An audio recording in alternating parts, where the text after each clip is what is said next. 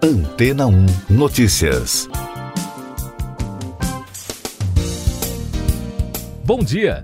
Pesquisadores da Unicamp e a Universidade Estadual de Campinas desenvolveram um spray que, ao ser aplicado sob máscaras de algodão, forma uma proteção contra o coronavírus em um minuto. Chamado de Spray Cov, ele mantém 99,99% de barreira contra o vírus por 48 horas. O produto contém sais de cobre, muito usado na agricultura como fungicida para conter pragas, misturados a polímeros biodegradáveis. Maria Matsumi Beppo, professora titular da Faculdade de Engenharia Química e fundadora do Laboratório de Engenharia e Química de Produtos da Unicamp, disse à Agência de Inovação da Universidade que a fórmula não é um agente sanitizante como o álcool 70 ou o hipoclorito de sódio usados na limpeza. O spray, segundo ela, desenvolve um processo para tornar a máscara capaz de inativar o vírus. Os cientistas já pesquisavam os efeitos das chamadas interações de metais com polímeros naturais na área ambiental e biomédica antes da pandemia, mas com o surgimento da Covid-19 no Brasil, a orientação da pesquisa mudou para a fabricação de um composto capaz de inativar o SARS-CoV-2. Com os resultados positivos alcançados, a agência entrou com um processo no Instituto Nacional de Propriedade Industrial para patentear o Spray Cov e está agora oferecendo a tecnologia a empresas para levá-la ao mercado. E daqui a pouco, no podcast Antena Notícias, você vai ouvir: Mundo bate recorde diário de mortes por Covid-19. Brasil registra alta de mortes pela doença em 13 estados. Pfizer propõe ao governo brasileiro plano para vacinar a população no primeiro semestre de 2021. O mundo registrou na terça-feira um novo recorde de mortes diárias por Covid-19, com 11.099 óbitos. Segundo a Universidade Americana Johns Hopkins, a maior marca havia sido registrada no dia 4 de novembro, com 11 mil óbitos. As mortes pela doença já somam mais de 1 milhão e 300 mil registros em todo o planeta, informou a universidade na quarta-feira. Em número de mortes pela Covid-19, Estados Unidos, Brasil e Índia são os países mais afetados. No Brasil, segundo o levantamento do consórcio dos veículos de imprensa, foram registradas na quarta-feira 754 mortes pela Covid-19, chegando ao total de 167.497 óbitos. Com isso, a média móvel de mortes nos últimos sete dias foi de 584, a maior desde o dia 11 de outubro. Em casos confirmados, com 38.491 novos diagnósticos, o país já contabiliza 5.947.403 brasileiros infectados pelo novo coronavírus. 13 estados apresentaram alta na média móvel de mortes, entre eles Paraná, Rio Grande do Sul, Santa Catarina, Espírito Santo, Minas Gerais, Rio de Janeiro e São Paulo. Depois de informar na quarta-feira que a nova vacina contra a Covid-19 apresentou 95% de eficácia, a farmacêutica Pfizer e o laboratório alemão BioNTech fizeram uma proposta ao governo brasileiro para a comercialização do imunizante. A empresa americana afirmou que a proposta permitiria vacinar alguns milhões de brasileiros no primeiro semestre. Essas e outras notícias você ouve aqui na Antena 1. Oferecimento Água Rocha Branca. Eu sou João Carlos Santana e você está ouvindo o podcast Antena Notícias. A Agência Nacional de Vigilância Sanitária enviou técnicos brasileiros à China para inspecionar as fábricas que fornecerão insumos ao Instituto Butantan e à farmacêutica AstraZeneca para a produção das vacinas contra a Covid-19. A conclusão das inspeções está prevista para o fim de dezembro ou início de 2021. Lava Jato em Curitiba compartilha dados sigilosos com a Corregedoria do Ministério Público Federal.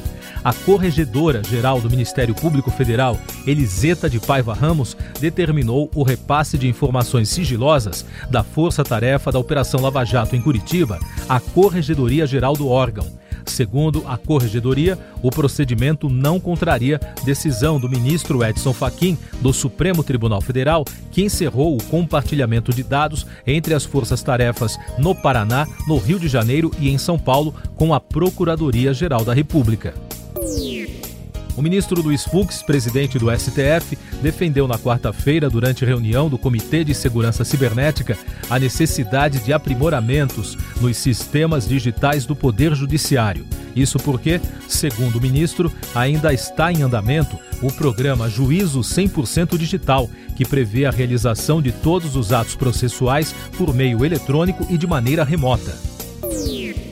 Alguns destaques internacionais no podcast Antena ou Notícias. Após o cessar-fogo entre os governos de Armênia e Azerbaijão, milhares de armênios começaram a retornar a Stepanakert, capital e maior cidade da região autônoma de Nagorno-Karabakh. A região é disputada entre os governos dos dois países. A imprensa local publicou imagens do reencontro das famílias separadas após quase três meses de bombardeios.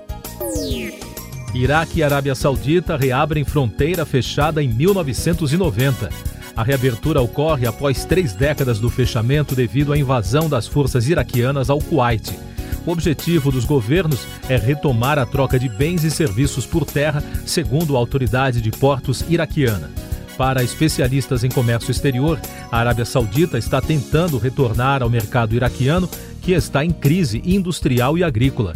O anúncio faz parte de uma nova etapa na aproximação diplomática entre Riad, grande inimigo do Irã, e Bagdá, vizinho da República Islâmica.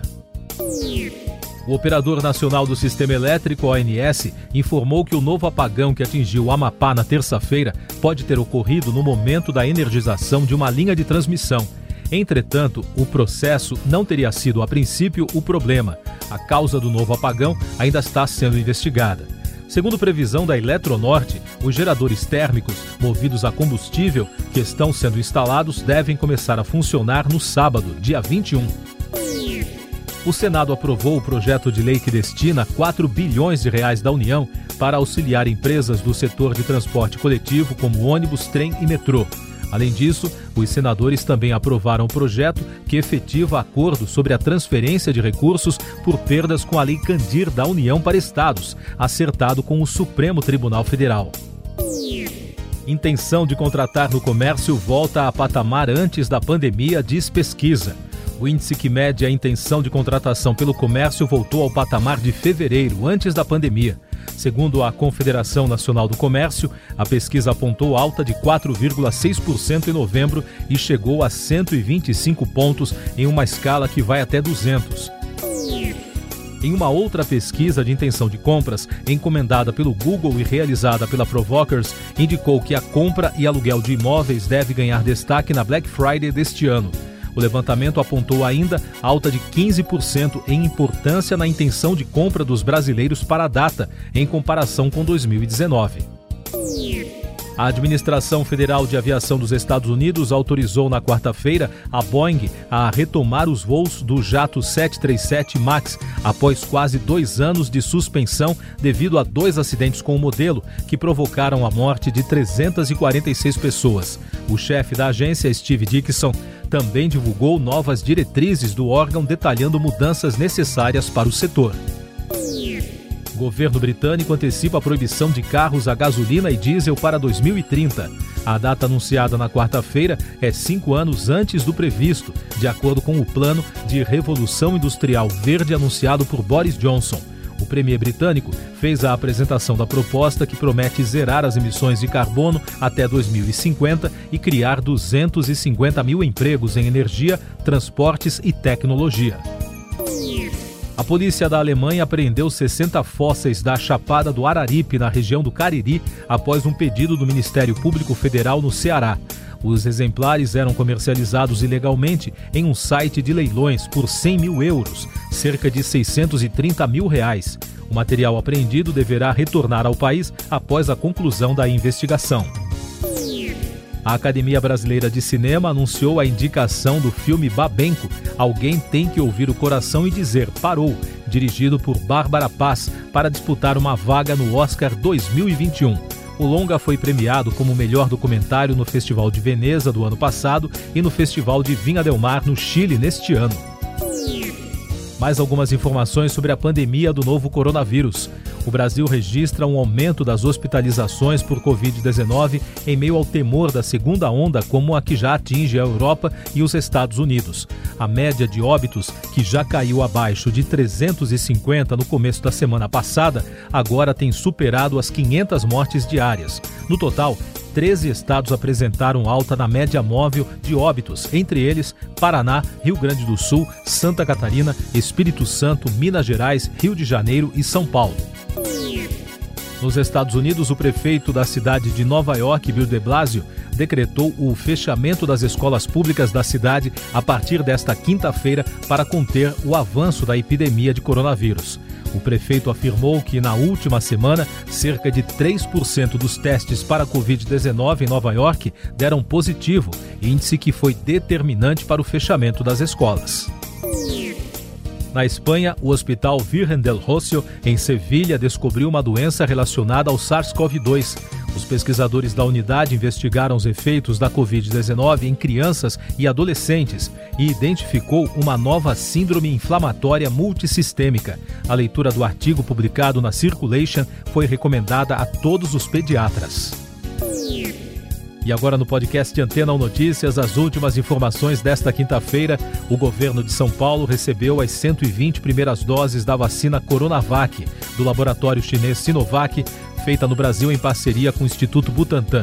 As doses fazem parte de um lote de 6 milhões previsto para chegar até o final de dezembro.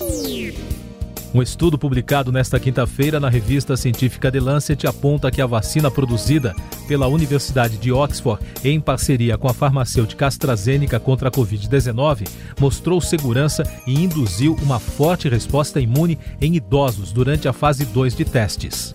O imunizante é um dos quatro que estão em testes de fase 3 no Brasil. Siga nossos podcasts em antena1.com.br.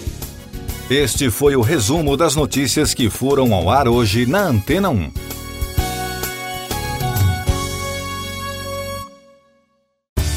Depois de tanto conteúdo legal, que tal se hidratar com água rocha branca?